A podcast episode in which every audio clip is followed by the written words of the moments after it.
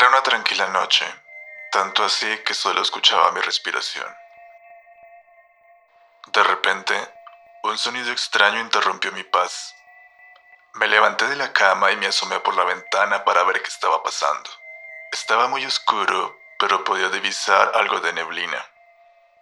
Era también una noche fría y me sentía incómodo al abandonar mis cálidos aposentos. Pero aún no encontraba la causa del disturbio. Decidí vestirme rápidamente y salir a investigar. Mientras caminaba por el jardín, noté que la neblina se estaba haciendo cada vez más densa y espesa, lo que hacía que me costara ver a dónde iba. De repente, sentí que algo se movió detrás de mí. Me quedé estupefacto, incluso tratando de contener mi respiración para poder descifrar qué era lo que se movía. Me di vuelta lentamente para tratar de ver qué estaba detrás de mí, pero la neblina era tan densa que no pude distinguir nada. De repente escuché un ruido detrás de los arbustos. Me acerqué lentamente y empecé a escuchar una respiración agitada y profunda. ¿Qué podría ser? Acababa de despertarme de una siesta, así que me sentía confundido. ¿Podría estar soñando aún?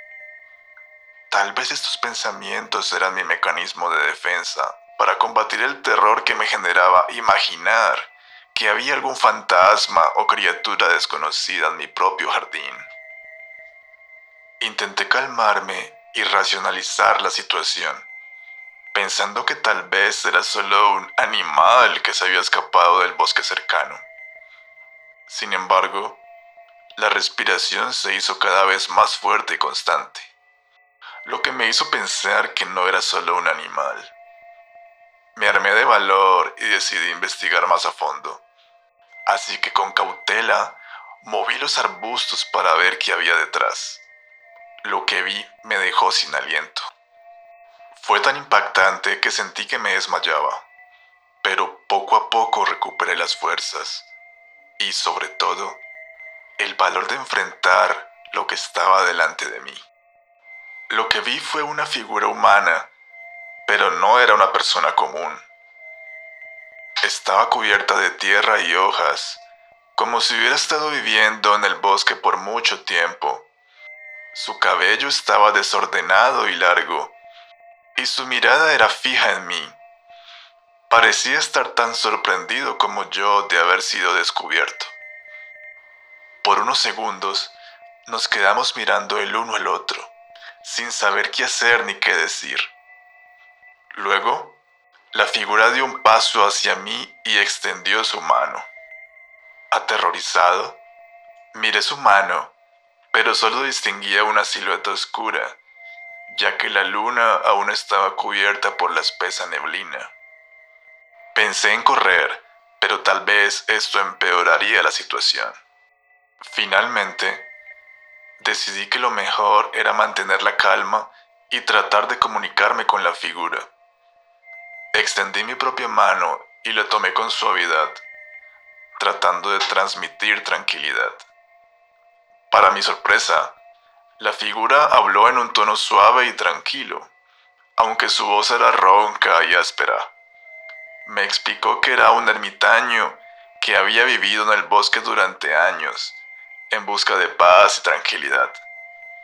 Me contó su historia y me dijo que no tenía intención de hacerme daño. Poco a poco empecé a sentirme más cómodo con la presencia del ermitaño y juntos caminamos hacia su cabaña en el bosque. Era extraño, me sentía como si estuviera en un sueño. Mientras caminábamos, me fijaba en el bosque, pero lo veía diferente. Parecía que los árboles cobraban vida y el viento era su susurro. Hongos fluorescentes adornaban el camino a los lados y la espesa neblina empezaba a desvanecerse también. Llegamos a la cabaña del ermitaño, que estaba hecha de madera y piedra. Era pequeña pero acogedora.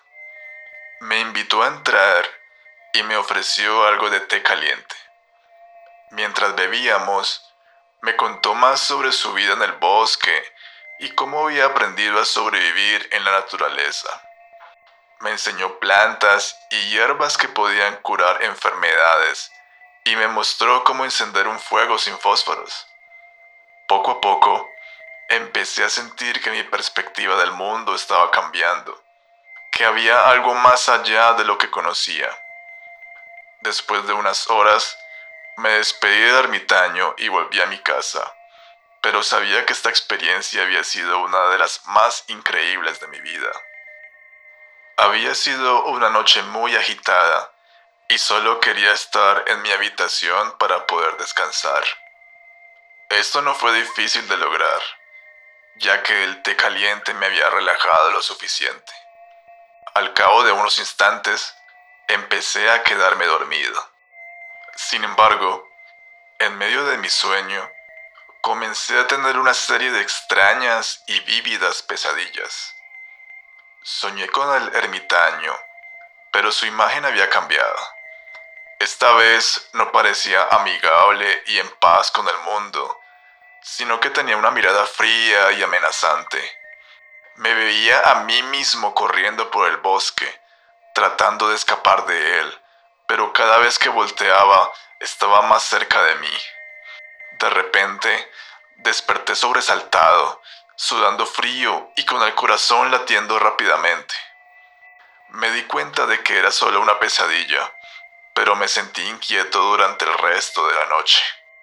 Intenté conciliar el sueño de nuevo, ya estando más calmado. De repente sentí que mi cuerpo vibraba, pero intenté moverme y no podía. Había escuchado que esto lo experimentaban las personas justo antes de realizar un viaje astral, pero como yo era algo escéptico al respecto, no le había prestado mucha atención. Pero esa sensación no paraba y empecé a sentirme nervioso. Entonces, algo extraño sucedió. Mi cuerpo se elevó lentamente de la cama. Traté de gritar, pero no pude. De repente, me encontré flotando en el aire, sintiendo una extraña energía a mi alrededor. No sabía qué estaba sucediendo, pero era evidente que había algo más allá de lo que yo había conocido hasta entonces. Intenté luchar contra la fuerza que me sostenía en el aire, pero parecía inútil. Todo lo que podía hacer era dejarme llevar y ver a dónde me llevaba esta extraña experiencia. Por fin logré mirar hacia abajo y me sorprendió lo que vi. Estaba mi cuerpo tumbado en la cama, dormido, ¿Quería decir eso que me estaba desdoblando? ¿Tenía algo que ver mi encuentro con el ermitaño?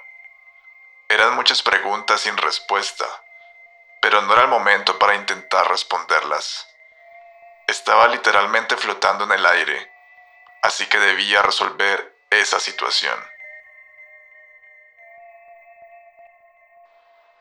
Decidí concentrarme en mi cuerpo físico y lentamente empecé a descender hacia él. Sentía que estaba flotando a través del espacio y el tiempo, y me pregunté si esto era real o solo una alucinación. Finalmente, llegué a mi cuerpo y de repente desperté, sintiéndome confundido y un poco asustado por lo que había sucedido.